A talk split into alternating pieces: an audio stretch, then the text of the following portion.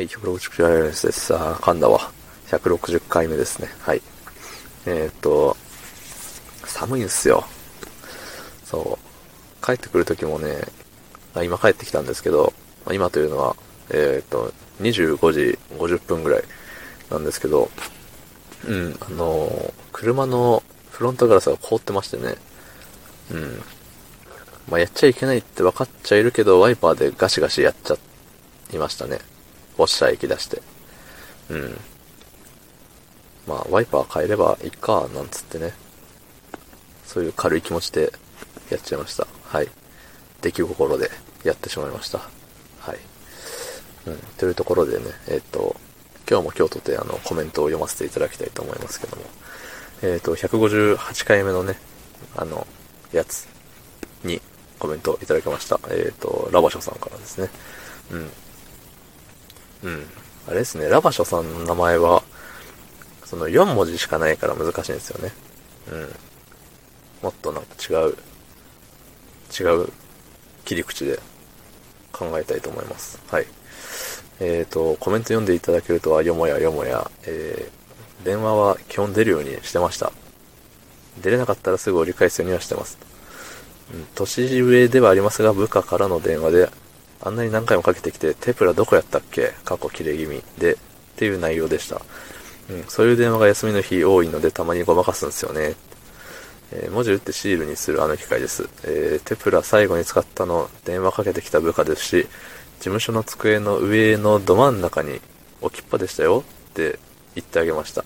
その後一生謝り倒してきたのはいい思い出です。周りの人も教えてあげればよかったのに、つってね。ありがとうございます。うん。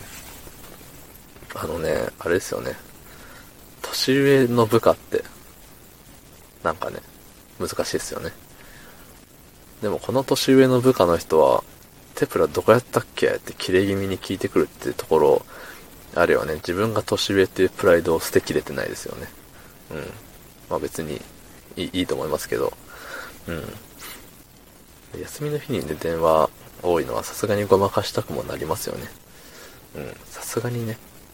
いや、こっちだって休みだし、プライベートだしって。うん。休みの人に電話してくる、なんか神経ちょっと疑いますよね。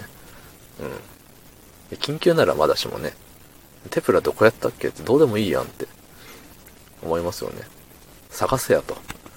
絶対その、ね、絶対かわからんけど、テプラ家に持って帰る人なんて多分いないでしょうからね。まあテプラね、いや、テプラ知ってますよ。あの、シール打って、シール打ってじゃねえや、文字打ってシールにするね。あのね、よく、家の引き出しとかにね、何々のみたいな。名前貼ったりね。名前シール作ってあの、傘に巻いたりね、するやつですよね。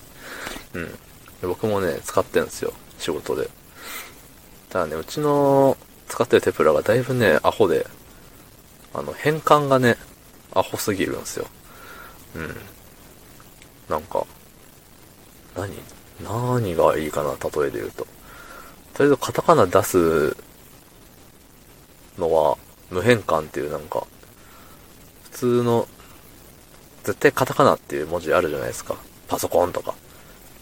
それでもなんか、あれ変換できないんですよ、その。変なとこで漢字使っちゃうとかね。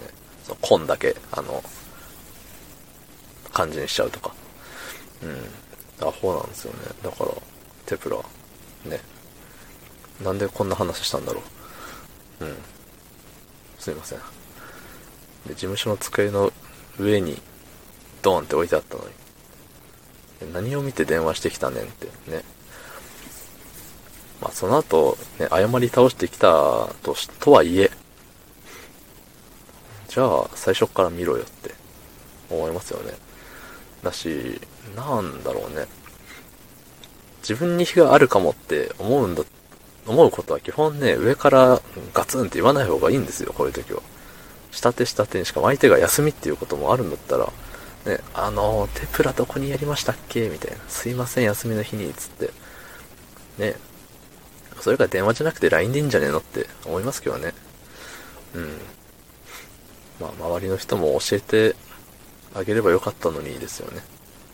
周りの人が教えてくれないがために、このね、電話によってプライベートが妨害されてるわけでね。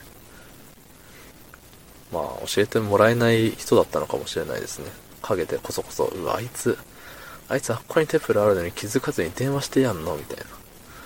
うん。まあ、やっぱ、あれですね。あの、仲間との、そういう、何？関係はね、ちゃんと気づかないといけないですね。困った時に教えてくれるとか、そういう仲間って大事だと思いますよ。うん。誰に言ってんのかわかんないですけどね。というところで、ね、おしまいですよ。はい。昨日の配信を聞いてくれた方、いいねを押してくれた方、ありがとうございます。明日もお願いします。ありがとうございました。